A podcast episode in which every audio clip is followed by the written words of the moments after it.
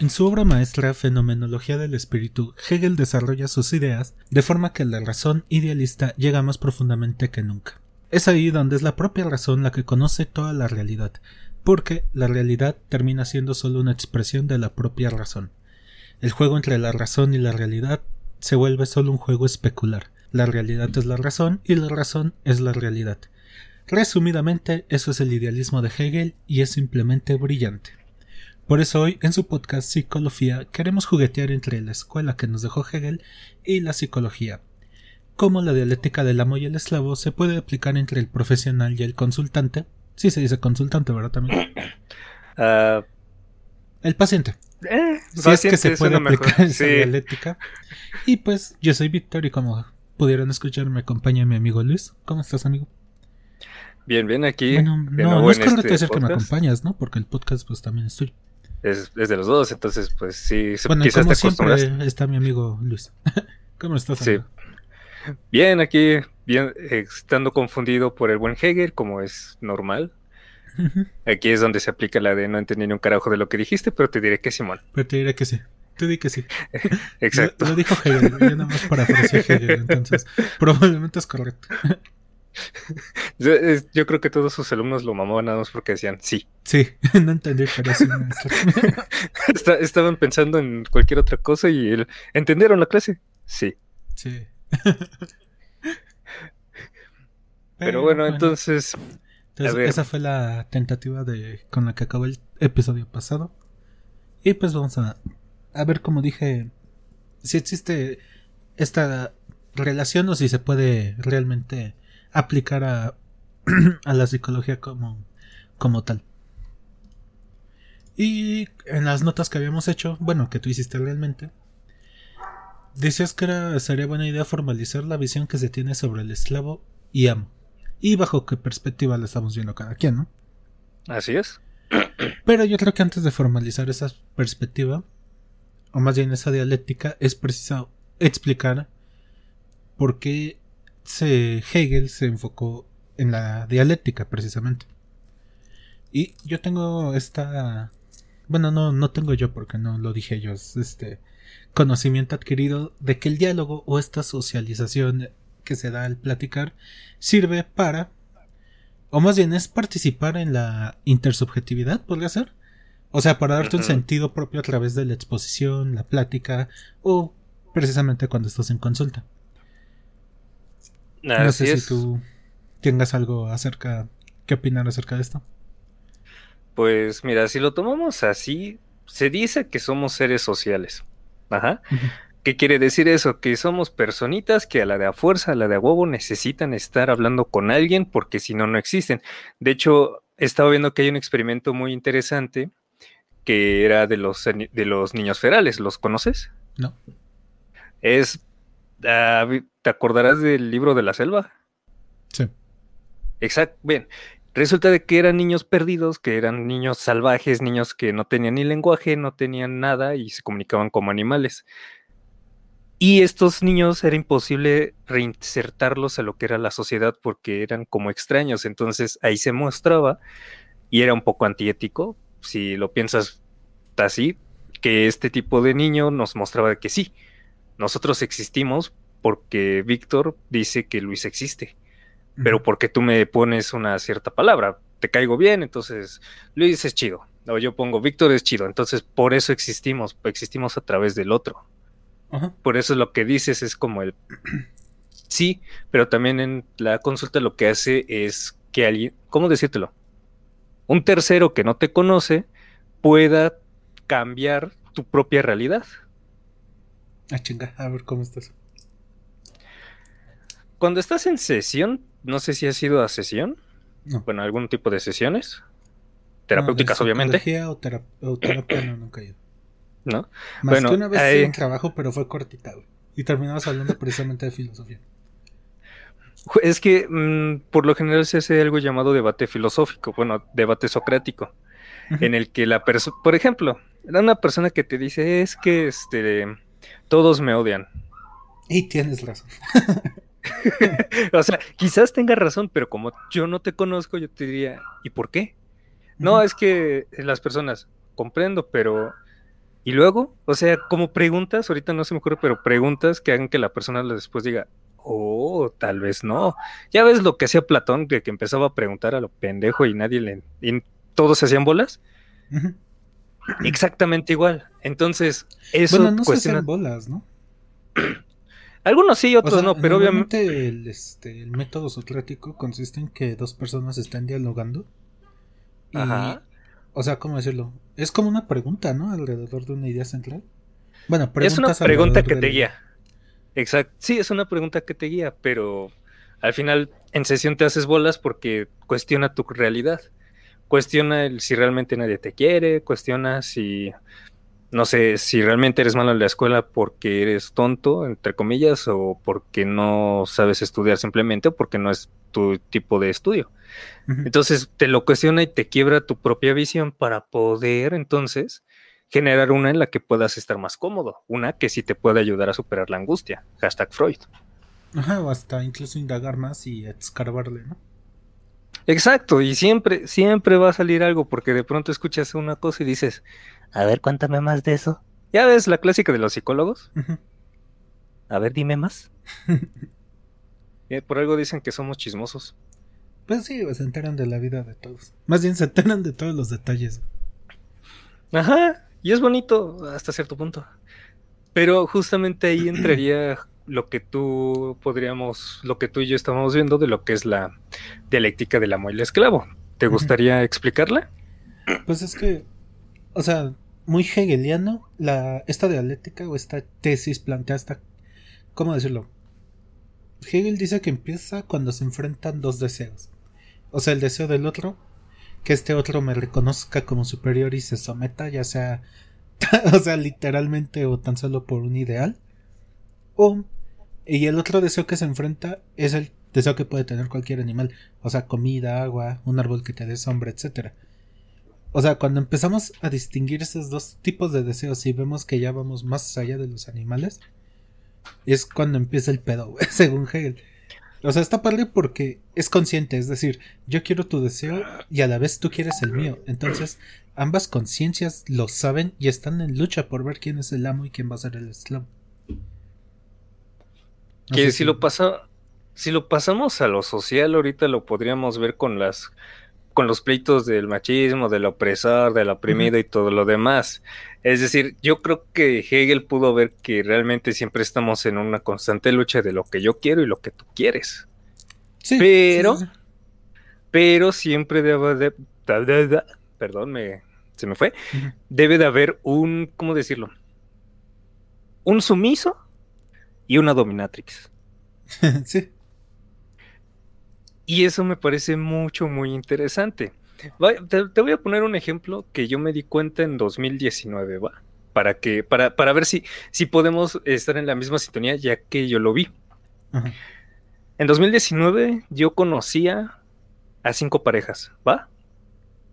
De estas cinco parejas, todas ah, existía algún motivo de violencia. Física, psicológica, verbal, este, social, creo, todo tipo de violencia. Y yo estaba en un, ¿cómo decírtelo? En crisis porque me di cuenta de que ninguna pareja que yo conocía se salvaba. Y siempre era la misma dialéctica. Yo tengo el poder, tú eres omiso. Yo te digo esto, tú te callas. Sí, de hecho, no sé quién fue el que dijo, güey, que en una relación el amo es el que ama menos.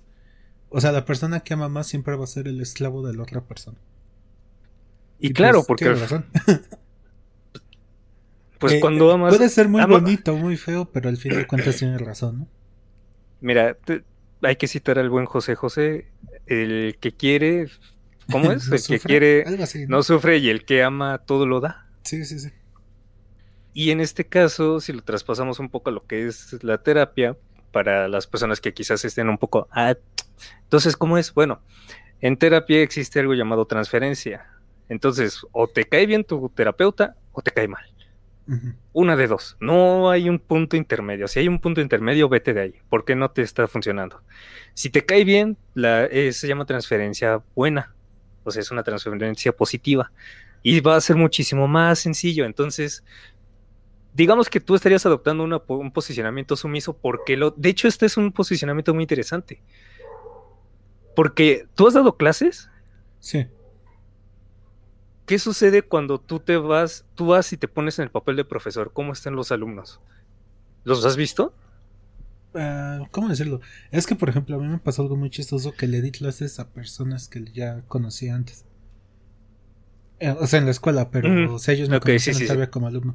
Entonces, no viví esa parte en que, por ejemplo, pueden ser serios, porque pues ya me conocían echando desmadre. Mm, ok, se saltaron esa parte, pero si le enseñas a alguien que... me cagaste mi argumento.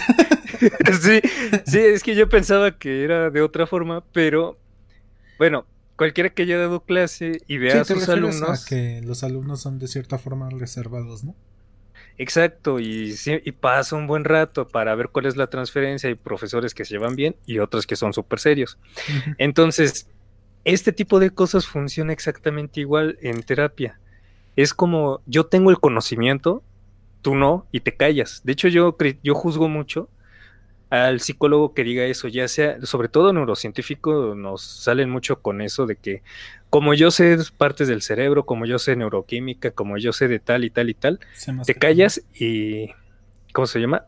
Y me pones atención. Y es como de, no, deja que el otro también te diga, pues es tu paciente, escúchalo. sí, o sea, como te digo, es a partir del diálogo como vamos creando este... ¿Cómo decirlo?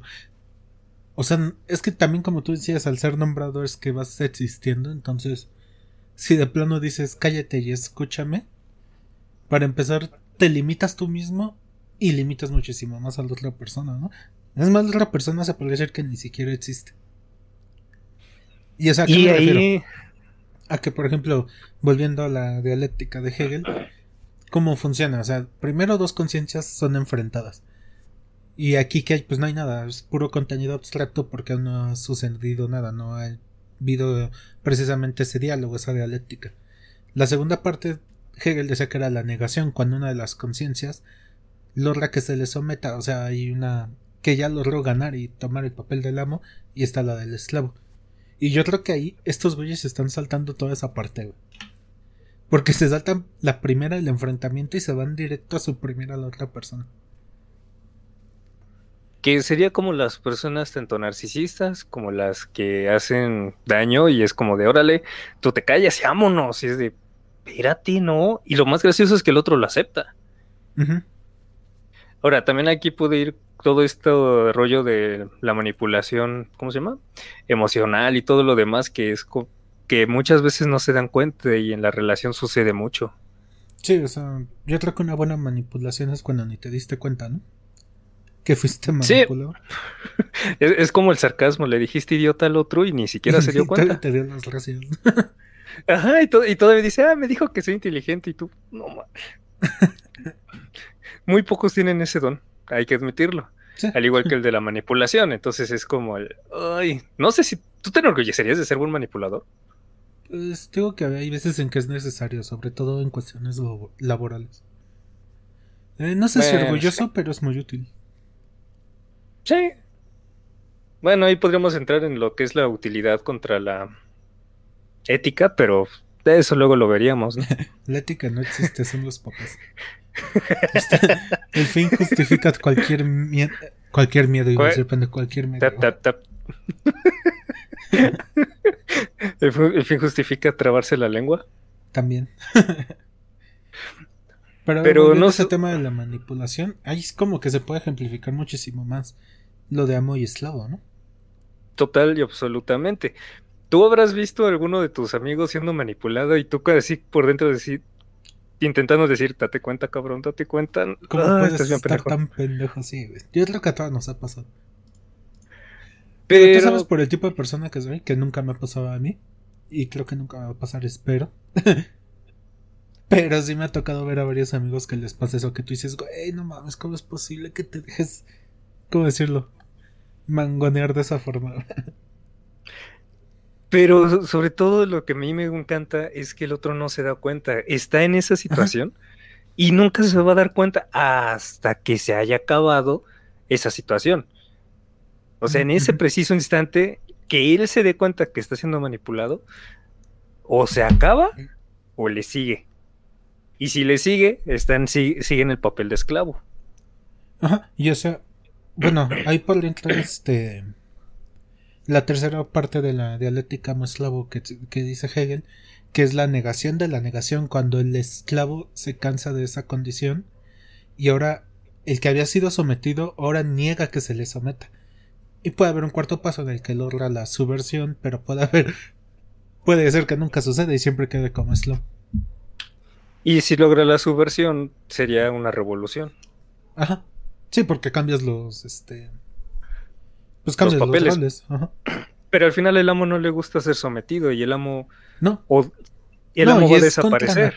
O sea, ¿cómo decirlo? En esta lucha de conciencias enfrentadas, es literal dos conciencias que se están. están peleando a muerte su rol, güey. O sea, uno puede que. Hay dos casos, por así decirlo. Uno, en el que una una conciencia tenga más ganas de ser amo que de morir y domine completamente una que tal vez le dé más miedo morir que aceptar el rol de esclavo. O puede haber una más pacífica en el que ambas están, ¿cómo decirlo? Coordinadas y ni siquiera existe una lucha tan fuerte, simplemente se empieza la relación y solita se da esa condición de amos y de esclavos. O ¿cómo decirlo? También podríamos, este...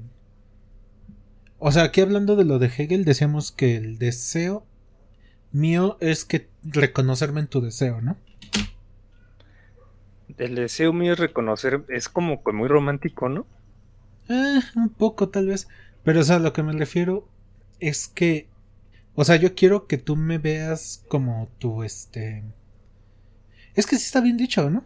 El deseo del otro o sea, deseo el deseo del otro, que este otro me reconozca como su superior. ¿O cómo lo dirías de forma no tan romántica? Es que, ¿cómo decírtelo? Es que me parece imposible poder no decirlo en otra forma. Porque a fin de cuentas todos queremos ser reconocidos por el otro. Que en este caso, si nos vamos al, al buen psicoanálisis, ese otro me hace, entonces, pues que ese otro sea el que me construye. O sea, incluso Freud tomó la temática del deseo para poder darle pie a toda esta parte del psicoanálisis. Es más, Lacan, Lacan estaba pensando en, que el deseo humano es el deseo del otro. Y que el, y, el, primer otro es, la madre. Entonces, tómalo así.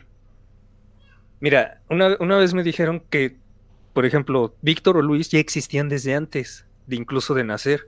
Desde el momento en que este, tu madre y tu padre de niños jugaban con, con ¿cómo se llaman esas cosas? Con muñecas, con, con cosas que los preparaban para ser padres, tú ya existías. Porque tú ya eras ese deseo y ese deseo se vio encarnado en, el cuerpo que ahora eres tú. Yo me vi, yo, el deseo de mi madre, yo me vi encarnado, pero este deseo después yo voy a tener el mío propio. Ajá. Entonces, por eso es de que siento que, además, sabemos que Freud tomó mucho de Hegel, el deseo es eso. Sí, y, y es que me quedé pensando, entonces podríamos decir que el deseo es consciente o es inconsciente o más profundo aún y ya yéndonos a trips más densos, ¿podríamos decir que la conciencia es deseo? No, el deseo es inconsciente total y absoluto.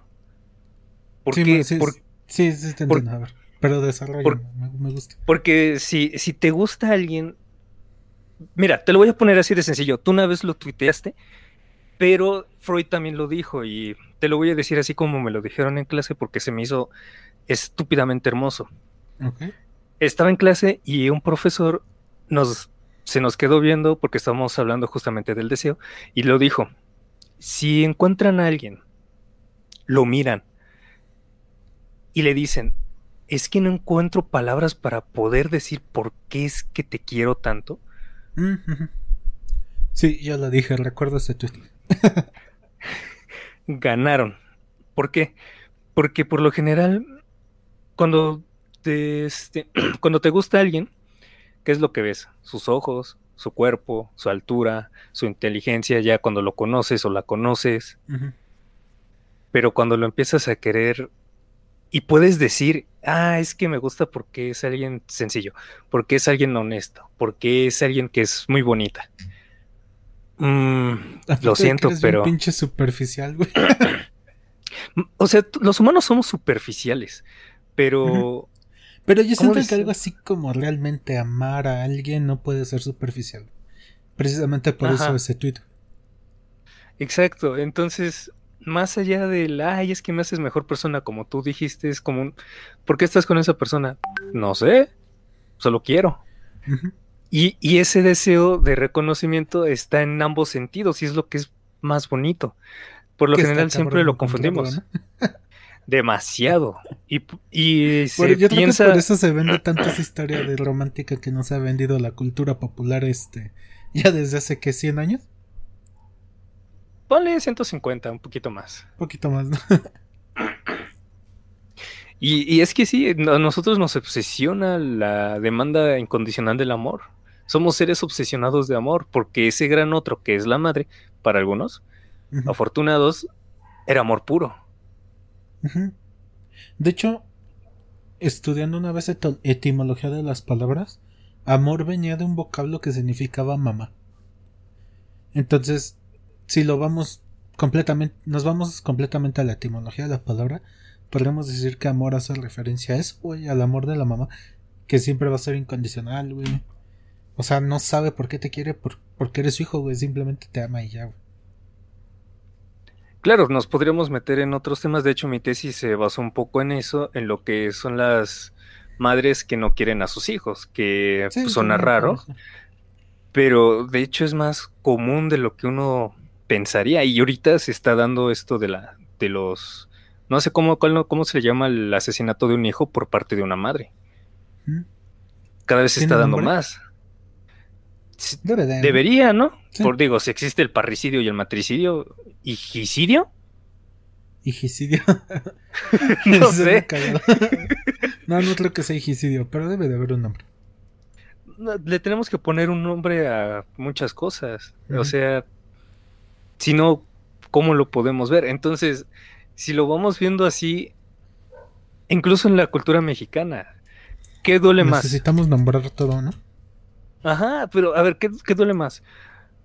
¿Tu papá es gay o chinga tu madre? Mm, tu papá es gay o chinga tu madre. Pues depende de quién te lo diga, güey. Pero yo creo que el chinga tu madre enojado de un desconocido te calienta más, ¿no? Exacto, porque si, porque si o entre amigos, pues X de los dos te vale verga, ¿no? Pero así que en el escenario que planteo, yo creo que el chinga tu madre. Y es porque es la madre, porque la madre es eso que importa tanto. También, ¿te gusta cómo canta Juanga? Uh, pues sí, leve, supongo. Juanga escribió una canción sobre eso. ¿Ah, sí?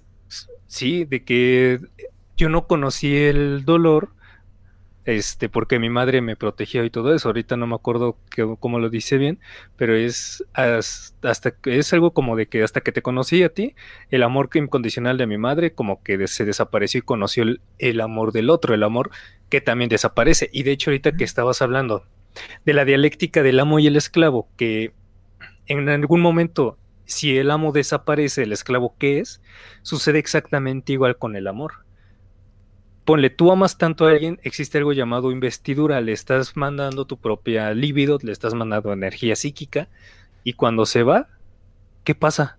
¿Qué pasa con toda esa energía y con toda esa investidura? Sí, pues queda sin dónde proyectarse. Y por eso duele tanto que se vaya alguien a quien tú quisiste tanto. Entonces, tu amo o tu esclavo, cuando se va, ahí es donde, es, hermoso. Exacto, y es tan bonito trabajar con alguien Pero yo creo el que corazón es más roto. cuando el es, más, bien es más doloroso cuando el esclavo pierde su amo, ¿no? Porque pues es que o sea, llevándolo, por ejemplo, incluso el mismo amo, güey, puede llegar al punto en el que cuando el amo ya es reconocido, si de verdad es mucha sombra de ser amo, queda insatisfecho porque el esclavo ya no presenta resistencia Ya no es un otro, solo es un subordinado. ¿Y qué valor de reconocimiento hay en eso? Incluso por eso se puede ir a buscar otro esclavo, güey. O buscarse más esclavos manteniendo al otro. Exacto. Yo lo pienso en que al final el reconocimiento ese de eres superior a mí, pero en cuanto le dice, no, yo quiero ser un similar a ti, es cuando, ¡pum!, le dice, a ver, ¿cómo qué? Y desaparece el, el esclavo para empezar a surgir algo hmm. que el amo no puede reconocer y es como de, a ver, no, espera, no, no, no. Y yo creo que es donde evoluciona chido la relación si logran surfear estas olas. Sí, sí, sí lo saben que los dos tienen que estar dispuestos a ceder y a poner mucho. que a fin de cuentas es lo que sucede en una relación, ya sea de amistad o de cualquier otra cosa. Y lo gracioso está en que actualmente ya es, vamos a citar un poco lo que es, ¿cómo se llama? Lo, la, el amor líquido, de que en cuanto quiebran esta visión de que amo esclavo, ponerlo así, quiebran y ahora quiere como algo más suficiente o algo más normal, dicen, ah, no, adiós, porque eso requiere más esfuerzo y actualmente estamos en una cultura en la que 40 segundos y ya. Si no lo tengo ahora... exacto, el, si no lo tengo en este preciso instante, no lo quiero. Mm. ¿Por qué crees que TikTok funcionó tan bien? Sí, pues clips súper cortitos, súper adictivos y pues instantáneos. De hecho, ya te había comentado que estaba leyendo un libro en el que precisamente decía cómo incluso hay personas que ya ni siquiera saben que están viendo. O sea, están viendo un video, pero están pensando en el video que vieron a tres videos atrás, güey. Así se les van acumulando y entran como que en una cadena infinita, güey. Donde te mantienen completamente atrapado. Bueno, no, no completamente. Si puedes, siempre puedes apagar el celular. Pero pues muchas personas no lo hacen, güey. El típico, no mames, ya son las 10 de la noche, güey. y empecé a las 4 de la mañana del día anterior. El día anterior, ¿no? Viendo videos de TikTok. y digo, está bien, porque algunos sí lo utilizan para enseñarte y todo lo demás. O sea, ya sea psicología, uno decide. Y de hecho, yo creo que con esto del amo y el esclavo, yo creo que se ve mucho la decisión. ¿Tú crees que existe la decisión como tal? ¿De qué?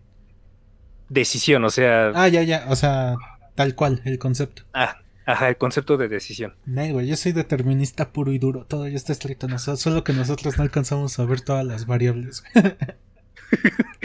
Como un destino, por así decirlo. No, no es cierto, o sea, yo creo que sí tenemos cierto grado de decisión. Pero es que no es propia, güey, porque todos estamos influenciados por muchísimas cosas. Ya sea por el círculo en el que estamos, por este la educación que tuvimos, por la opinión de nuestros familiares, de nuestra pareja. O sea, sí existe un grado de decisión, pero pues al final nunca va a ser completamente tuya. Es que en algún lugar yo leí la ilusión de la decisión. Y de hecho es algo que utilizan mucho las empresas. Cualquiera que estudie marketing sabe lo de la ilusión de la decisión y me parece bastante interesante. Es que la, eh, eh, la, ilusión de la decisión es que a fin de cuentas te ponen 50 variables, ¿no? Por ejemplo, aquí en lo de TikTok, pero al final saben perfectamente qué es lo que vas a elegir. O sea, ya saben qué es lo que te vas a comer, ya saben qué es lo que vas a hacer tú. Ahorita es un poco más sencillo y tú lo sabes perfectamente con los algoritmos de, tanto de Twitter como de YouTube, que ya saben qué es lo que te va a gustar. Entonces, ¿tú crees que viste un video? Y deja que sepan que, te, que saben, güey, que te va a gustar, sino que te moldean de cierta forma, que te recomiendan cosas para ir perfilándote todavía más. Exacto. O sea, la inteligencia eso que dices de la ilusión de la decisión. Verga, yo me estoy mal tripando, espérate. yo empecé de paranoico otra vez. y piénsalo, o sea, nuestro celular, en cuanto lo prendemos y vemos en, Facebook algo que nos gusta, le, ponemos me gusta, le mandas al algoritmo qué es lo que te gusta, pantalones vaqueros. Y en la siguiente te va a aparecer algo similar. En YouTube igual. ¿Te gustó un video de un chisme? Ahí te van otros dos, a ver cuál escoges. Y ni siquiera es lo que te guste. O sea, lo que realmente le importa a las redes sociales es que provocar una reacción en ti. Aunque le des me enoja, te va a seguir recomendando cosas más o menos del estilo porque sabe que reaccionas, te provocan algo y vas a seguir consumiéndolo. Exacto, entonces ahora nuestro amo es un algoritmo creado por el esclavo para poder generarle cosas al amo. Güey, o sea, ponte a pensar que la ideología de miles de millones de personas en el mundo se está formando por el algoritmo que hizo una persona cuyo trabajo era hacerte adicto a tu celular, güey. La neta sí está de la chingada, güey. Se da un chingo de miedo ese pedo. que alguien que lo único que quería era tener un pago, ahorita nos está haciendo de que ver el celular cada 10 minutos, una plataforma de videos de 30 segundos y queriendo más. O sea, es nuestro chute de, de morfina o de cocaína o de cualquier droga, este celular. Y lo tenemos al alcance de nuestras manos y criticamos tanto. todo el tiempo a tu lado, güey. Exacto. Es más, cuando llega el 0%, ¿qué sucede? ¿Has visto cuando llega el 0% a las personas? En pánico, güey. Yo, pues tranquilo, güey. No te va a pasar nada. Ajá, a lo sumo yo lo único que me preocupa es quizás no poder tener la, opción de poder pedir un Uber o, o incluso saber si me perdió algo así, o sea, es lo único que me preocupa, o bueno, realmente la música es lo que más me duele, porque digo, chale, ¿cómo voy a escuchar música? Pero hay gente que se sobreestresa y ahí ves que se hizo esclava de un dispositivo.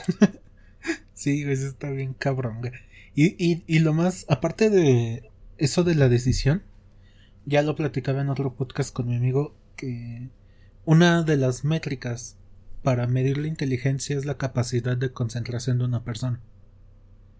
Y total, leí que en promedio... Ay, no me acuerdo cuánto era exactamente, pero el chiste es que en promedio se revisaba el celular X veces y haciendo una simple regla de tres, güey, te salía que una persona revisaba su celular cada como, ¿qué? 17 minutos, güey más o menos. Que no es tiempo suficiente para concentrarte, güey. Entonces, si lo englobas en un concepto completamente más grande, güey, te pones a pensar en que hay nadie se está concentrando en nada, güey. Está de la chingada.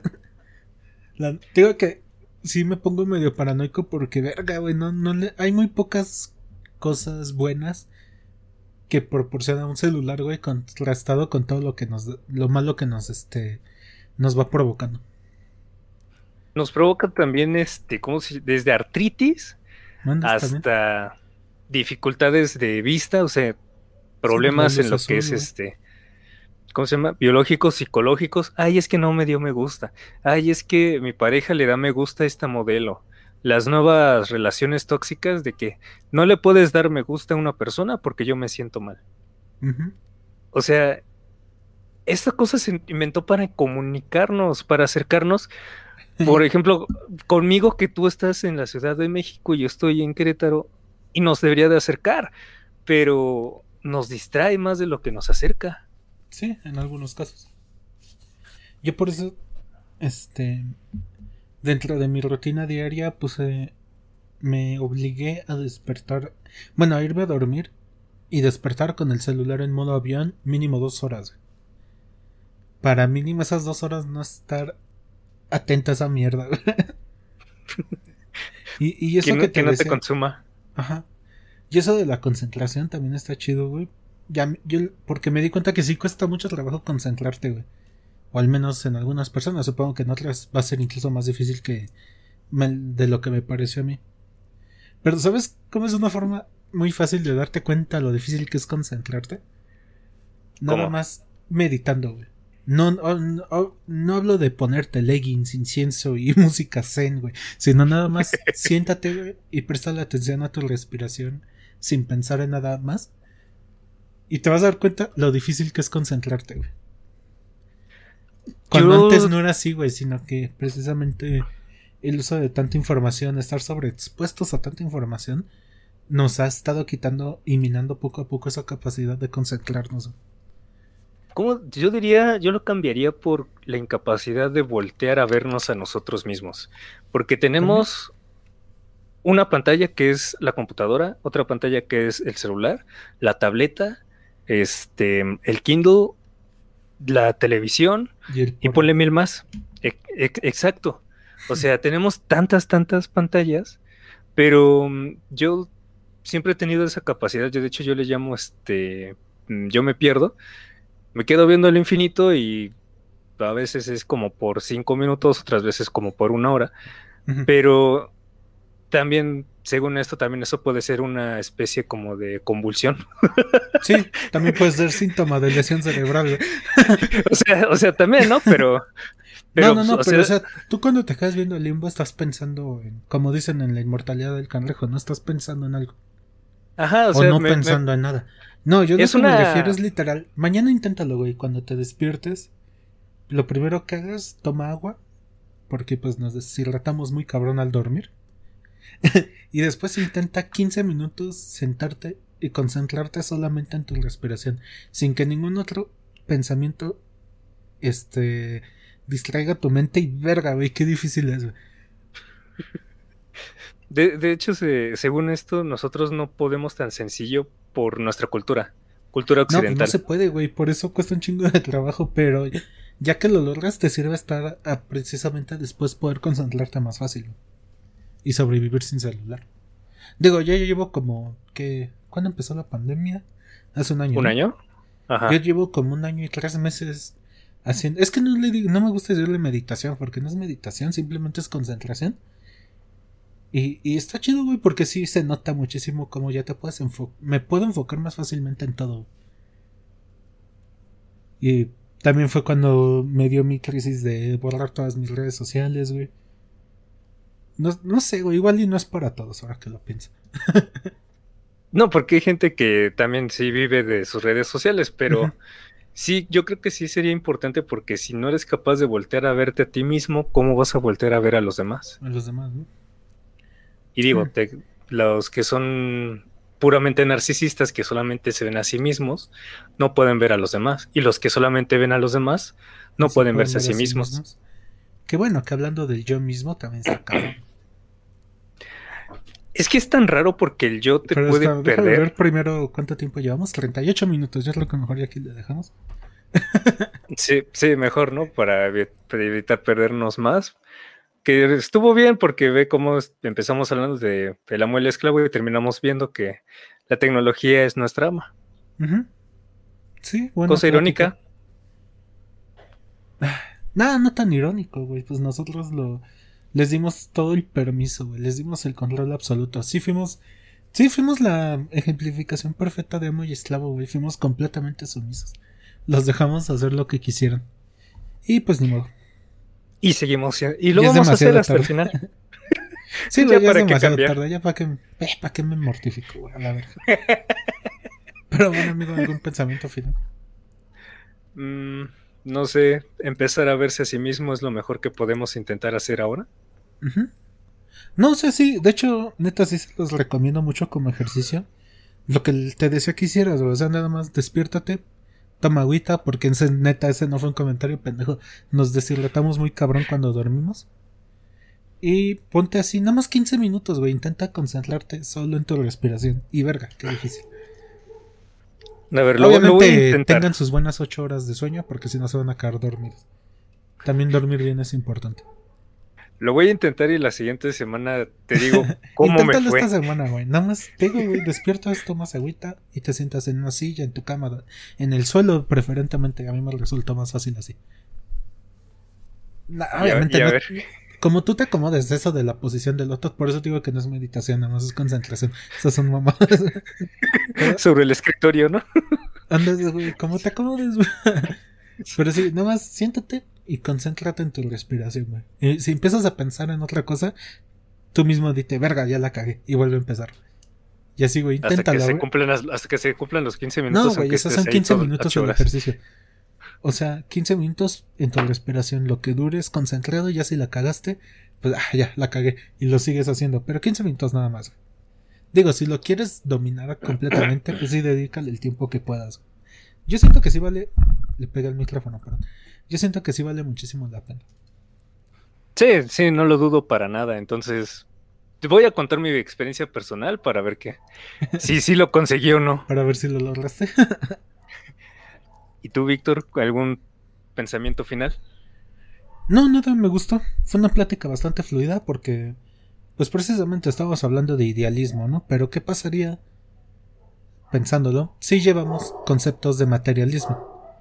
Porque, o sea, el idealismo es fácil llevarlo al mundo de las ideas, obviamente, por algo es idealismo, y se relaciona mucho con la psicología.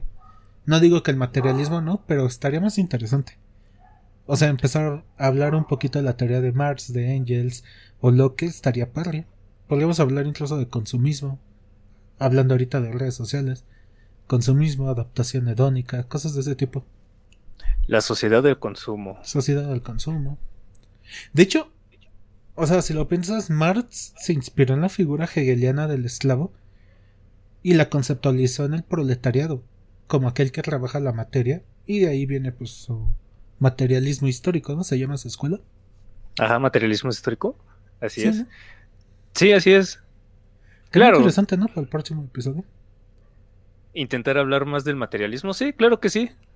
A ver, a ver, a ver, ahora ahí no conozco tanto. Voy a tener que estudiar. No, no lo estudies. Al final es leerlo y que ah, bueno, se sí, la plática. Sí, o sea, nada más. Y ya con eso vamos viendo qué tal va saliendo. Y es que no me quiero ir tan chairo, güey. Porque de materialismo realmente lo único que conozco es San Marx. Ay, ahorita el chairismo es lo que está de moda, no pasa nada. Güey, es que Marx realmente sí era muy bueno, güey. Para mí Marx es la persona que mejor entendió el capitalismo. Uh, que no te escuchen ahorita los, ¿qué? Los derechistas porque Los te libertarios Exacto, vas a terminar bien con su funado. Mis- Mises y Hayek. O sea, sí. Sí, sí, sí, tienen razón en unas cosas, pero. Ay, Dios mío. Ya, mejor vámonos, güey. Todo va a valer verga. Mejor aprendan a leer a, a Marx antes de criticarlo sin saber. Sí, güey, no, no se queden en este. Hablando de dialéctica, no se queden con un solo discurso, güey. Ujú. Ya, ya decíamos en el podcast pasado la frase que nunca dijo Hegel. Pero sí aprendan de la tesis, de la antítesis y de ahí traen un propio criterio.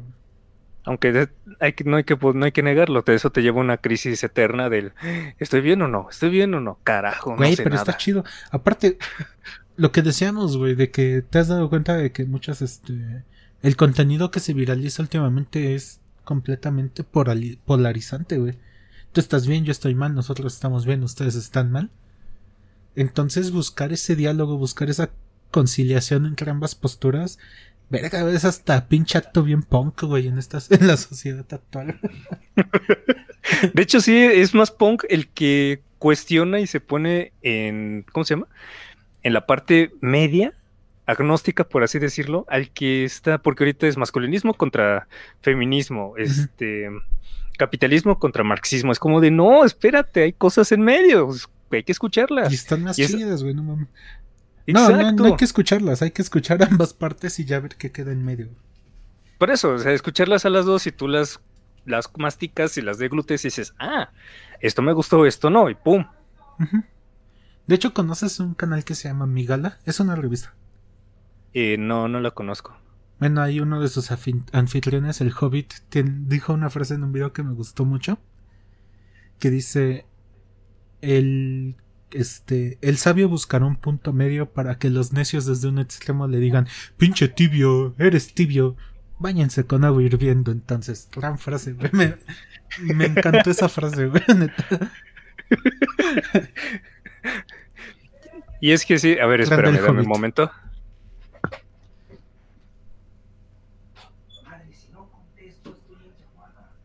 O si quieres, esto acá lo dejamos, güey. Total, ya llevamos casi una hora y dijimos que iba a ser un formato de media hora solamente.